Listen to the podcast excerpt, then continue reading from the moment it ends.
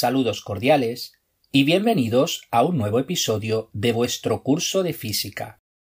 En el último episodio estudiamos el espectro electromagnético, con el que damos por finalizado el tema 10. Así que hoy toca resumen. Los temas 9 y 10 forman parte del campo de la física que estudia las ondas. En el tema 9 introdujimos las características de toda onda, amplitud, frecuencia, período, longitud de onda y velocidad. Vimos tres clasificaciones de las ondas según distintos parámetros longitudes y transversales, mecánicas y electromagnéticas, estacionarias y viajeras. Posteriormente estudiamos diferentes tipos de ondas, en particular el sonido en el tema 9 y la luz y las ondas electromagnéticas en el tema 10. Todas las ondas sufren de los siguientes fenómenos ondulatorios reflexión, refracción, difracción, superposición e interferencia. En el nivel de IGCSE debéis reconocer la reflexión, la refracción y la difracción a nivel básico, es decir, con un agujero. Fenómenos de difracción más complejos con dos o más orificios así como la superposición y la interferencia, se estudian en el siguiente nivel de Cambridge AS.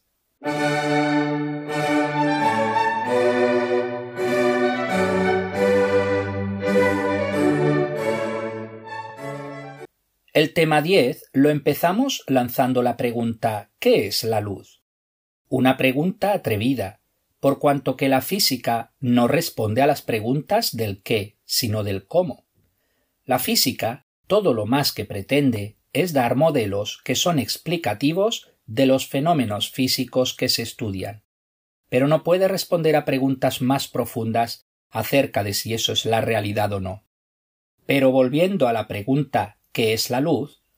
podemos decir que la luz es o un corpúsculo o una onda. Es decir, según el fenómeno que se estudia, se utiliza un modelo corpuscular ondulatorio.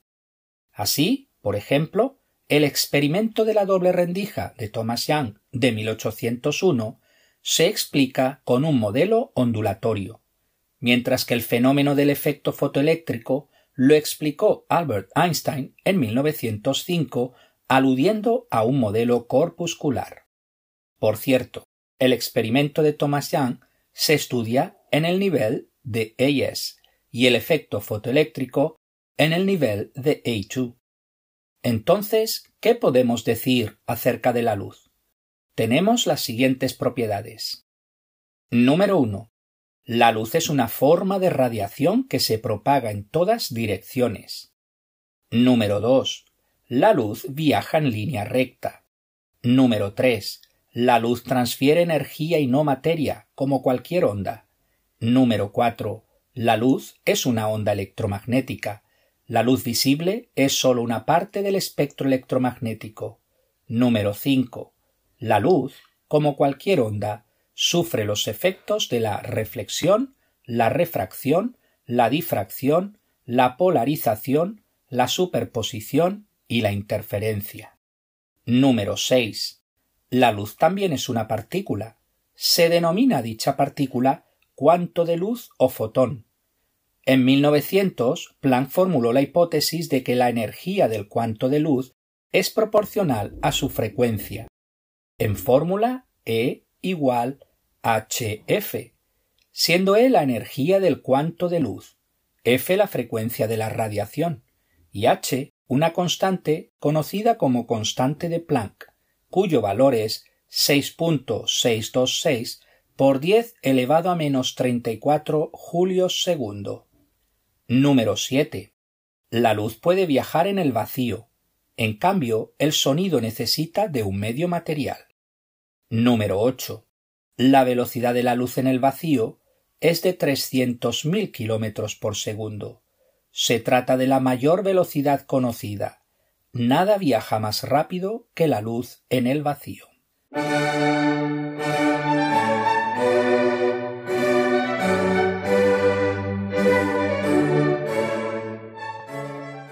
Después estudiamos la reflexión a través de un espejo plano. En la reflexión, la luz viaja en el mismo medio que se encuentra, normalmente en el aire. No cambia ni la longitud de onda, ni la frecuencia, ni su velocidad. La reflexión cumple dos leyes sencillas. Número 1. El ángulo de reflexión es igual al ángulo de incidencia. Número 2 el rayo incidente, reflejado y la normal están siempre en el mismo plano. Vimos cómo encontrar mediante un diagrama de rayos la imagen del objeto a través del espejo plano. Primero, dibujar un rayo incidente y el reflejado teniendo en cuenta que tienen el mismo ángulo. Segundo, dibujar otro rayo incidente y su reflejado. Tercero, prolongar los rayos reflejados hacia el interior del espejo, donde se cortarán en un punto. Dicho punto es el lugar de la imagen. La imagen a través de un espejo plano cumple una serie de propiedades. Número 1. Lateralmente invertida, es decir, izquierda pasa a ser derecha y viceversa. Número 2. Mismo tamaño, no se aumenta ni disminuye. Tercero, misma distancia de la imagen al espejo que del objeto al espejo, ni más cerca ni más lejos. La refracción implica un cambio de medio. Consecuencia de ese cambio de medio es el cambio de dirección de la luz, el cambio de su longitud de onda y de su velocidad, pero no de su frecuencia. Ejemplos de refracción son la cuchara que parece rota en el vaso de agua o la piedra en un estanque que parece menos profunda de lo que en realidad es. La refracción cumple dos leyes sencillas. Número 1. El ángulo de refracción y el ángulo de incidencia no son iguales, si bien están relacionados. Número 2. El rayo incidente, el rayo refractado y la normal se encuentran en el mismo plano se define el índice de refracción del medio por la ecuación índice de refracción igual velocidad de la luz en el vacío dividido velocidad de la luz en el medio. En símbolos, n igual c dividido v. De la definición, vemos que n mayor o igual a 1, ya que c mayor o igual a v se dice que el medio es ópticamente menos tenso si su índice es menor que el medio inicial, y al revés, se dice que el medio es ópticamente más denso si su índice es mayor que el del medio inicial. La ley de Snell nos permite encontrar el ángulo de refracción si conocemos el ángulo de incidencia.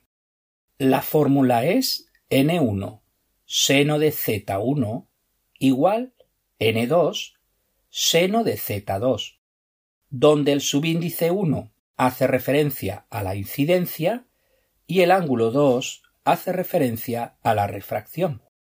De la ley de Snell se deduce que si el medio 2 es ópticamente más denso que el medio 1, entonces el ángulo de refracción es menor que el ángulo de incidencia y por tanto estará más cerca de la normal. Y al revés, si el medio 2 es ópticamente menos denso que el medio 1, entonces el ángulo de refracción es mayor que el ángulo de incidencia y por tanto estará más separado de la normal. En este caso sucede el fenómeno de la reflexión interna total, ya que para un ángulo concreto que se denomina ángulo límite, el ángulo de refracción será de 90 grados, si suponemos que el medio 2 es el aire, entonces tenemos la siguiente relación para el ángulo crítico. Seno del ángulo crítico igual 1 dividido índice de refracción. Si el ángulo es mayor al ángulo crítico, entonces ya no sucede la refracción, con lo que sólo sucede la reflexión. De ahí que se llame reflexión interna total. Tiene su aplicación en varios dispositivos ópticos como son el periscopio, los reflectores de las bicicletas y los coches, binoculares o prismáticos y la fibra óptica. También sucede en el fenómeno de los espejismos, que son ilusiones ópticas.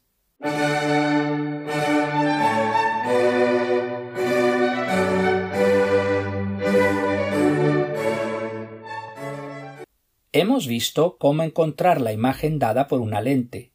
Para ello se realiza un diagrama de rayos que consta de las siguientes propiedades. Número 1. El centro óptico, el punto medio de la lente. Número 2. El eje principal, donde se colocan tanto la lente como el objeto, siempre perpendiculares al eje. Número 3 los puntos focales principal F mayúscula y secundario F' mayúscula. En la lente convergente F está a la derecha de la lente y F' está a la izquierda de la lente. En la lente divergente es al revés. Número 4. La distancia focal F minúscula es la distancia entre el centro óptico y el foco principal. Número 5. La potencia se define como la inversa de la distancia focal. La distancia focal se mide en metros y la potencia se mide en dioptrías. Número 6. La lente se representa por un segmento con puntas de flecha en los extremos. En la lente convergente, las puntas de flecha apuntan hacia fuera del segmento mientras que en la lente divergente las puntas de flecha apuntan hacia dentro del segmento. Número 7. El objeto se dibuja como un segmento que sale desde un punto del eje óptico y es perpendicular al mismo, terminando en punta de flecha que apunta hacia afuera. Una vez dibujados los elementos principales, podemos encontrar la imagen que produce la lente utilizando los tres rayos principales. Número 1. Todo rayo que pasa por el centro óptico no se desvía. Número 2. Todo rayo que pasa por el foco principal surge paralelo por el otro lado. Esto es cierto tanto si la lente es convergente como divergente. Número 3. Todo rayo que pasa por el foco secundario surge paralelo en el otro lado. Esto es cierto tanto si la lente es convergente como divergente. Esos tres rayos intersectan en un punto que es donde se encuentra la imagen. Las características de la imagen de la lente son análogas a las del espejo plano, real o virtual, derecha o invertida, disminuida o aumentada.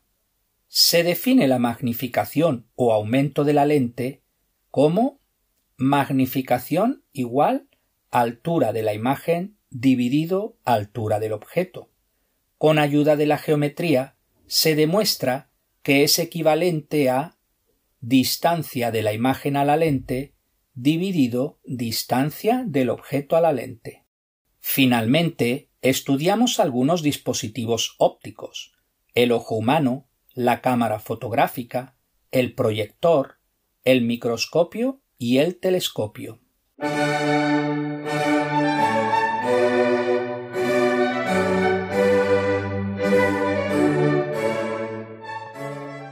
Las ondas electromagnéticas son ondas transversales. Como todas las ondas, transportan energía y no materia, y padecen de los fenómenos de la reflexión, la refracción, la difracción, la superposición, la interferencia y la polarización.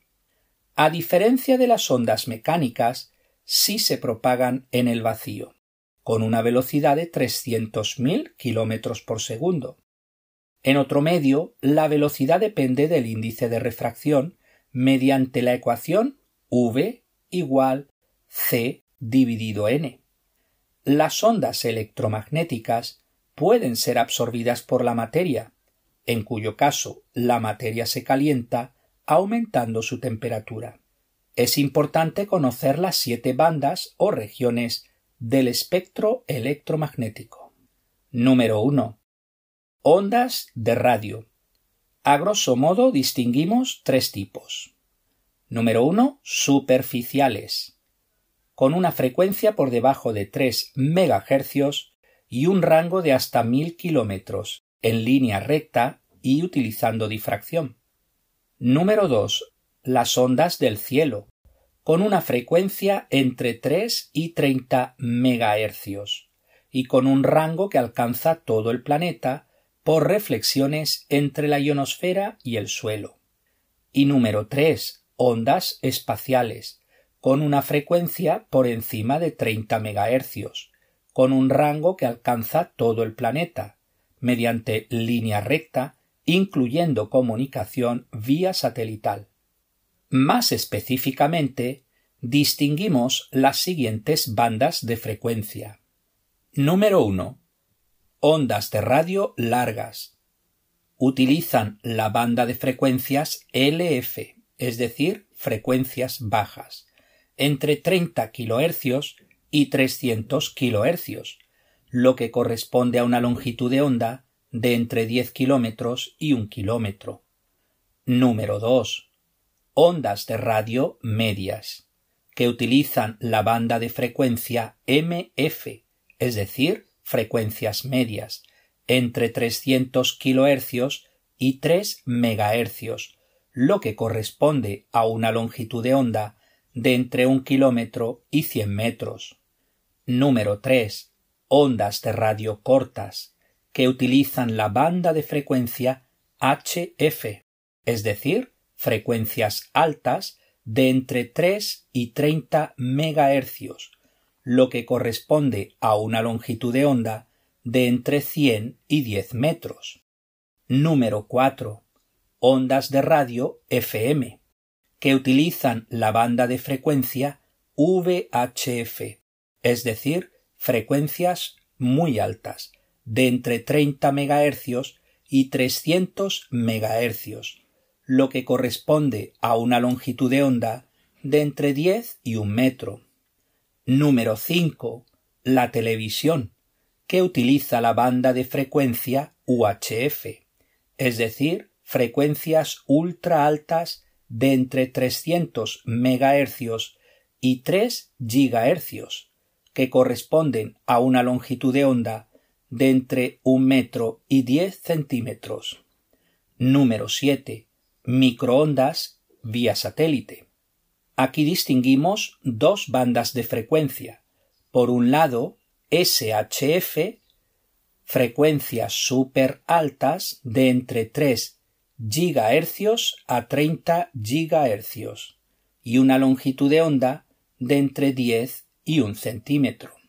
Y la banda de frecuencia EHF, frecuencias extra altas de entre 30 GHz a 300 GHz, que corresponde a una longitud de onda de entre un centímetro y un milímetro. Con esto terminamos el apartado 1 dedicado a las ondas de radio. Número 2. Microondas. Las microondas se utilizan en los teléfonos móviles, Wi-Fi, la comunicación satelital, el horno de microondas y los radares de los barcos y de los aviones. Número 3. Infrarrojo. Todos los objetos emiten ondas debido a la temperatura que poseen. Si se calienta un objeto por debajo de 500 grados centígrados, emiten el infrarrojo. Si el objeto se calienta más, entre 500 y 1500 grados centígrados, también emiten el visible empezando con el color rojo hasta llegar al blanco. Por encima de 1500 grados centígrados emiten también radiación ultravioleta. Se utilizan en calentadores y estufas, sensores infrarrojos, lámparas infrarrojas, alarmas de seguridad, cámaras de fotografía nocturna, la fibra óptica y el control remoto del televisor. Número 4. Radiación ultravioleta. El Sol y las estrellas emiten radiación ultravioleta, la cual, en grandes cantidades, es dañina a la piel y el ojo humano. Se utiliza como método de esterilización de equipo instrumental y en las lámparas fluorescentes. Número 5. Rayos X. Se producen en los tubos de rayos X al calentar un filamento, el cual emite electrones de altas velocidades, los cuales chocan con el ánodo de tungsteno, desacelerando los electrones y emitiendo ondas en la región de rayos X. Es un proceso muy ineficiente, pues apenas el 1% de la energía cinética de los electrones se convierte en rayos X. El resto se pierde en forma de calor. El uso más conocido es en las radiografías de rayos X. En ingeniería se pueden utilizar los rayos X para encontrar fallas en los metales y también en los sistemas de seguridad de los aeropuertos. En nuestro cuerpo humano son peligrosos en altas dosis porque producen mutaciones y cáncer, hecho que se utiliza para tratar el cáncer, dirigiendo haces concentrados de rayos X a las células tumorales. Número 6. Rayos gamma provienen de la emisión de radiación de materiales radioactivos. Se producen cuando un núcleo inestable se rompe o emite energía, volviéndose así más estable. Son útiles en el tratamiento del cáncer, así como en la esterilización de comida y equipos médicos.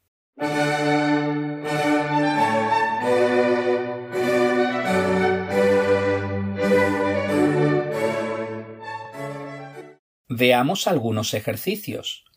Número 1. Uno de los efectos de pasar un rayo de luz blanca a través de un prisma es su descomposición en colores. ¿Cómo se llama este efecto? A. Desviación. B. Dispersión. C. Reflexión. D. Refracción. La respuesta correcta es la B. Dispersión.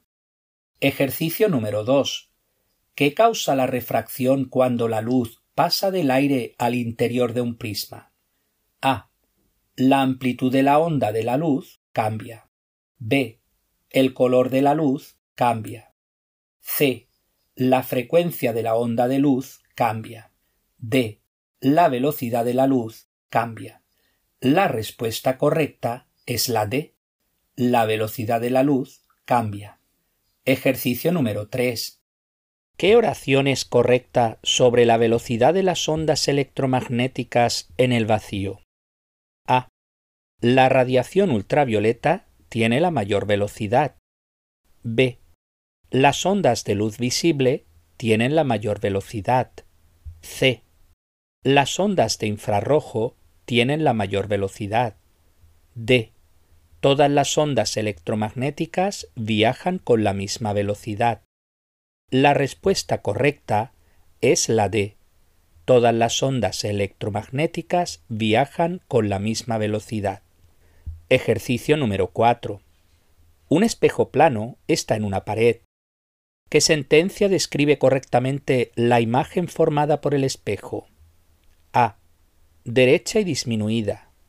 B derecha y de igual tamaño. C. Invertida y disminuida. D. Invertida y de igual tamaño.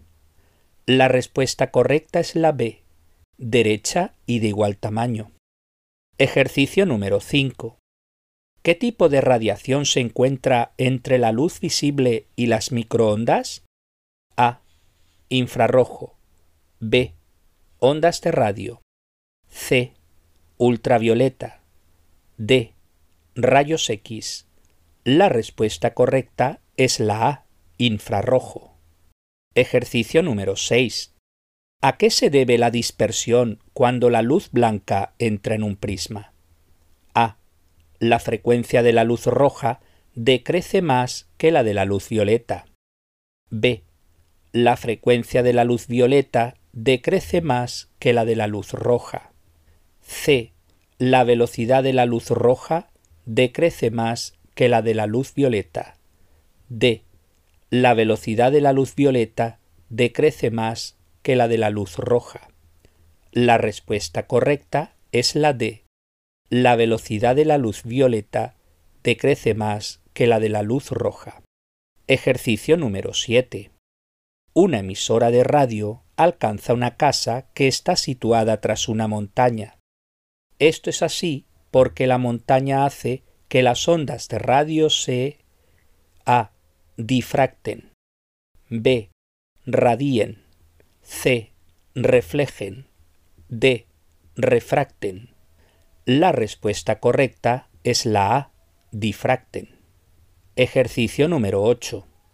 La luz visible y los rayos gamma son dos tipos de ondas. ¿Cómo se describen correctamente? A. La luz visible es longitudinal y los rayos gamma son longitudinales. B. La luz visible es longitudinal y los rayos gamma son transversales. C. La luz visible es transversal y los rayos gamma son longitudinales. D. La luz visible es transversal y los rayos gamma son transversales. La respuesta correcta es la D. La luz visible es transversal y los rayos gamma son transversales. Ejercicio número 9. La siguiente tabla da usos comunes de tres tipos de ondas electromagnéticas. ¿Qué fila identifica correctamente las ondas? A. Televisión vía satélite usa ondas infrarrojas. Televisión terrestre usa microondas. Control remoto de televisión usa ondas de radio. B. Televisión satelital usa microondas. Televisión terrestre usa ondas de radio. Control remoto de televisión usa ondas de infrarrojo. C. Televisión satelital usa ondas de radio. Televisión terrestre usa ondas en el infrarrojo. Control remoto de televisión usa microondas. D. Televisión satelital usa ondas de radio. Televisión terrestre usa microondas. Control remoto de televisión usa ondas en el infrarrojo. La respuesta correcta es la B. Televisión satelital usa microondas. Televisión terrestre usa ondas de radio. Control remoto de televisión usa ondas en el infrarrojo. Ejercicio número 10 y último. ¿Qué sentencia sobre lentes convergentes no es correcta? A. Un rayo paralelo al eje principal de la lente se refracta a través del foco principal. B. Todos los rayos de luz refractados por la lente pasan por el foco principal. C. La distancia entre el centro de la lente y el foco principal es la distancia focal. D. El foco principal de la lente es un punto del eje principal. La sentencia que no es correcta es la B todos los rayos de luz refractados por la lente pasan por el foco principal. Pues hasta aquí el episodio de hoy.